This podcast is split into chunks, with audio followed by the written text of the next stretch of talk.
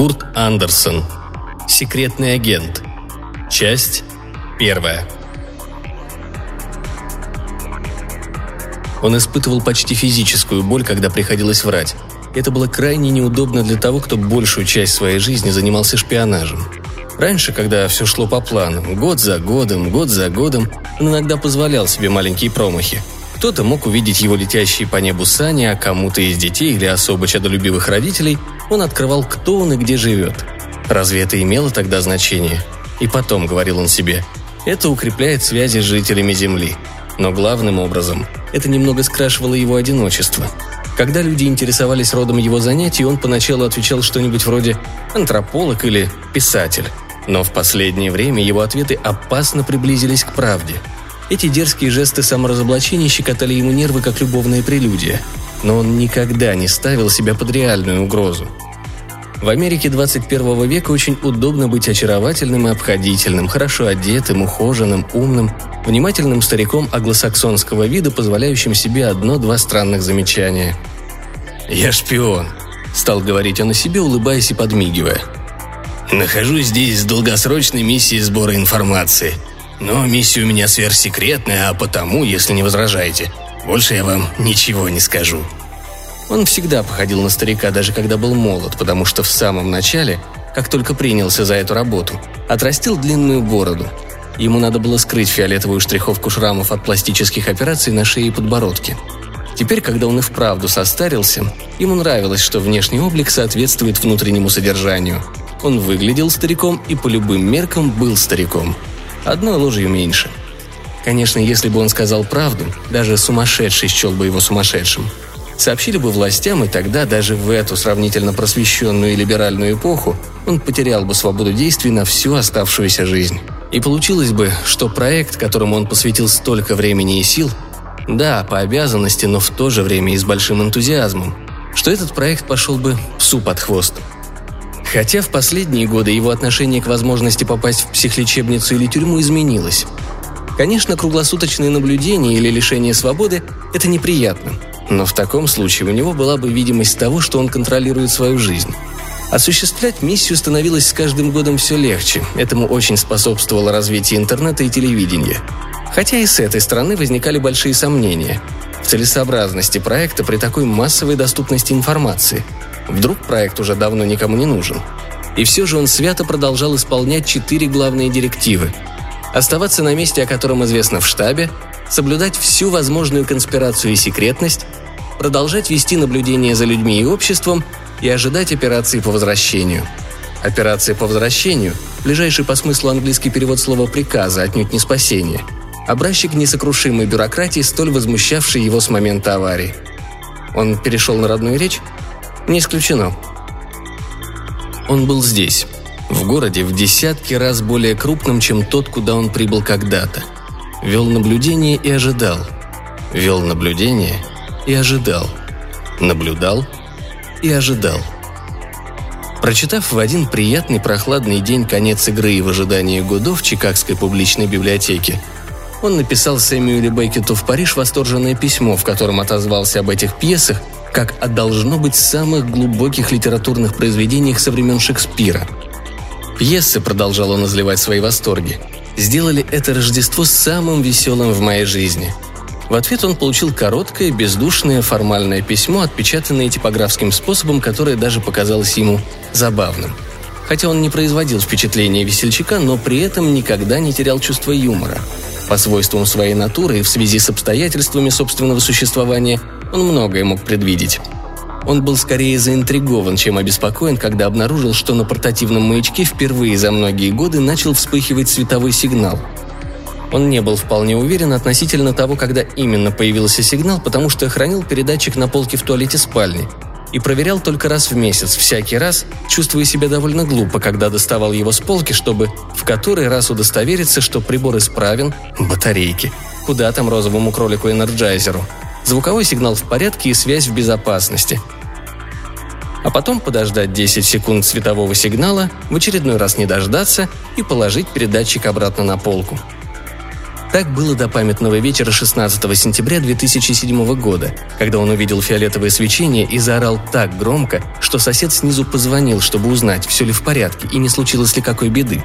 Согласно инструкциям, было предусмотрено 9 различных световых сигналов для каждого вида аварийной ситуации, и фиолетовый означал, что датчики, находящиеся в 2400 милях отсюда, на внешней станции, теперь выставлены на солнце. Когда станция была только построена очень много лет назад, многофутовая толщина льда над ней полностью гарантировала секретность. Никто, никакие Перри, Амундсены, Берды и просто эскимосы так далеко на север не заходили – но в последние годы таяло все больше арктического льда, а лето 2007-го отправило в открытое море чуть ли не треть ледового покрова. Теперь верхушка станции, 150-футовое отверстие и резервуары лишь слегка прикрыты водой и прекрасно видны. И кроме того, на территории Арктики тут и там функционируют многочисленные исследовательские станции, а спутники могут делать с высоким разрешением фотографии мельчайших соринок, валяющихся на Земле – Почему же они так долго его не находили? Конечно, зимой лед может образоваться снова и спрятать все под водой. Но в течение трех лет он с нетерпением ждал выпусков новостей с сенсацией. Недалеко от Северного полюса обнаружена высокотехнологичная Атлантида и глобальная истерия, возникающая сразу после таких эфиров. Он действительно волновался, как будет воспринята эта информация людьми в массе. Волновался, что могут произойти непредвиденные культурные и онтологические последствия, как выражались в штабе. Но в глубине души лелеял надежду, что люди в основном уже готовы воспринять эту информацию и после некоторого неизбежного шока смогут приспособиться к новым реалиям. Наверное, это эгоистично, но ему хотелось снова увидеть своими глазами станцию, сравнить то, что запечатлелось в памяти и уже подернулось туманом, с новыми цифровыми фотографиями. И хотя он чувствовал себя слегка бунтовщиком, по отношению к чему? И даже изменщиком, по отношению к кому? Все же был приятно взволнован перспективой того, что наконец-то тайна, о которой знал он один, станет достоянием всех и каждого. В самолете, летящем из Осло в Охаару, Нэнси Цукерман вспоминает расхожую мысль, которая рано или поздно приходит в голову всем, кто побывал на Шпицбергене. Это словно жизнь на другой планете – Недаром именно там НАСА содержит научно-исследовательскую станцию, моделирующую условия жизни колонии на Марсе. Нэнси всегда любила открытые пространства, любила проводить время на воздухе. Уже в 7 лет она могла нацепить живого червяка на крючок спиннинга и поставить палатку, а в 8, после второго Индиана Джонса, она окончательно и бесповоротно решила, что станет исследователем. Раньше взрослые только снисходительно улыбнулись бы девочке, которая заявила бы о таком своем желании – но в 21 веке люди покровительственно улыбались в ответ не потому, что она девочка, которая хочет стать исследователем, а потому что столь желанная для нее профессия перестала быть востребованной. К счастью, она была коммуникабельна и уверена в себе, хороший командный игрок и в то же время вполне независимая одиночка. «Если бы я была супергероем», — сказала она как-то, — «я бы хотела быть кем-нибудь из второй Лиги Людей X или Лиги Справедливости. Поэтому занятие наукой вообще и той ее отраслью, которую она в результате выбрала, геофизикой, ей вполне подходили. Она провела полтора года на удаленной от мира станции в Лунгербюене, городе на Шпицбергене, самой что ни на есть северной Норвегии в 1200 километрах от Осло и всего 600 километрах от Северного полюса. И совсем не страдала от одиночества. Хорошая компания, чашечка кофе с людьми из разных частей света, худо-бедно говорящих по-английски, Работа в течение полугода при незаходящем солнце. А Эйнер, молодой шахтер, единственный из них уроженец Шпицбергена, даже не подозревающий о том, насколько он самобытен, помог скоротать шесть месяцев полярной ночи, вопреки, а может и благодаря тому, что почти не говорил по-английски. Еще она играла в сквош, плавала в бассейне, фотографировала. Нэнси была связана с одним проектом, который рассматривал возможности сохранения СО2 в водоносном слое песчаника путем бурения скважин – и еще с одним, где проверяли, можно ли увеличить толщину ледяного покрова, качая морскую воду на лед и позволяя ей замерзнуть. И там, и там были получены неплохие результаты. Методы были усовершенствованы, разумные успехи достигнуты. Конечно, это не было похоже на тот героизм, который она воображала себе ребенком, но к 30 годам она научилась идти на компромиссы и соотносить свои устремления с потребностями науки и реального мира. Так она думала еще несколько недель назад – На борту бесстрашного 68-футового научно-исследовательского судна, принадлежавшего университету, она оказалась со своими студентами в пятидневной поездке по южному краю ледникового покрова. 11 июля около двух часов ночи Нэнси, страдая от бессонницы, села в моторную лодку и отправилась поближе ко льду. Ей хотелось пофотографировать, она даже надеялась поснимать белых медведей. Было довольно тепло, 46 градусов по Фаренгейту. Небо абсолютно безоблачное и, разумеется, яркое солнце. В 30 ярдах от ледника в недавно образовавшейся лагуне она выключила мотор и позволила лодке дрейфовать, а сама села, скрестив ноги, надеясь поймать удачный кадр и держа фотоаппарат в полной боевой готовности. Прошло полчаса. Пролетело мимо несколько крачек, но ни тюленей, ни медведей она не видела. Когда послышался этот глухой тупой звук, она подумала, что лодка столкнулась под водой с обломком льдины. Нэнси огляделась и присмотрелась. Лодка двигалась по воде совершенно свободно, несмотря на то, что справа и слева от нее находились некие подводные структуры. Больше всего они напоминали причал для яхт. Что за черт? Нэнси начала исследовать воду вокруг лодки древком весла и в полутора футах от поверхности воды наткнулась на что-то твердое. Оно походило на трубу, большую трубу, диаметром. Нэнси очистила и разгладила твердую поверхность. Несколько футов – она перешла на правый борт, чтобы там проделать то же самое, и обнаружила еще одну трубу, идентичную первой и расположенную параллельно. Расстояние между ними равнялось 10-12 футам. Очень странно. Затонувшее судно? Она моментально отогнала эту глупую ребяческую мысль. Глубина здесь была порядка мили. Даже если бы судно потерпело аварию, оно никак не могло бы плавать у поверхности – это не могли быть также внезапно всплывшие трубы нефти или газопровода. Если, конечно, блин, она не обнаружила неизвестное мелководье или даже риф в Северном Ледовитом океане. Но суть даже не в том, что она обнаружила. Главное, что-то обнаружила. Встав на колени на палубе, она стала отталкиваться веслом, продвигаясь между трубами задом наперед. Толчок, несколько ядров вдоль побережья, снова толчок, снова побережье в направлении расщелины – Неожиданно лодка остановилась, пойманная в ловушку между таинственными трубами. Оказалось, что они не параллельно друг другу, а расположены под углом. И сейчас лодка Нэнси уперлась в вершину этого угла. Лодка застряла намертво, не двигаясь с места. Нэнси попробовала подтолкнуть ее и потерпела неудачу. Присев и высунувшись прямо рядом с мотором, Нэнси исследовала веслом воду позади лодки и нащупала твердую гладкую поверхность. Но это была не труба. А если и труба, то другая, похожая на дымоход. Обеими руками Нэнси затолкала весло в отверстие трубы.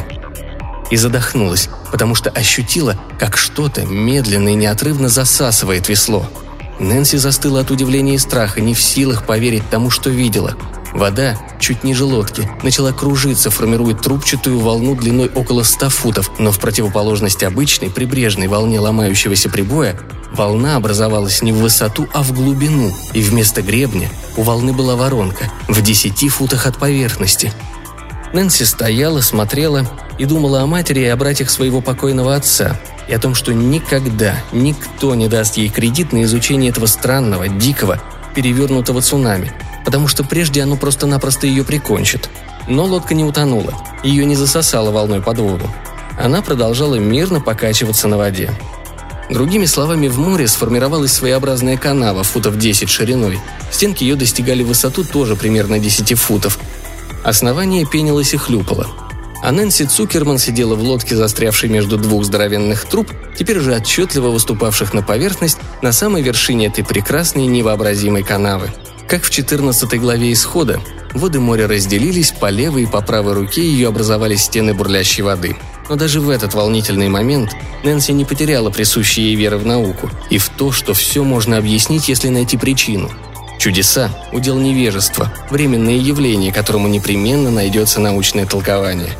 Какой-то гигантский механизм засасывает 100 тысяч галлонов морской воды, от чего и формировалось полуцилиндрическое пустое пространство – это было потрясающе, но в то же время походило на аттракцион «Водный мир 1.25» в Денвере. У Нанси хватило присутствия духа, чтобы нажать кнопку на GPS, чтобы определить и еще раз, чтобы сделать запись. Долгота 14 градусов 48 минут 53 секунды восток. Широта 86 градусов 19 минут 27 секунд север. И тут она была вознаграждена, хотя одновременно и напугана – Тем, что из-под лодки высунулся длинный эластичный синий рукав и обнял лодку, как вакуумный пакет с характерным «тршуп». Да, явно машина. Ни бог и ни дьявол. Поскольку лодка начала двигаться медленно и плавно, Нэнси рассмотрела возможные пути спасения. Она могла бы нырнуть и отплыть подальше от этого места.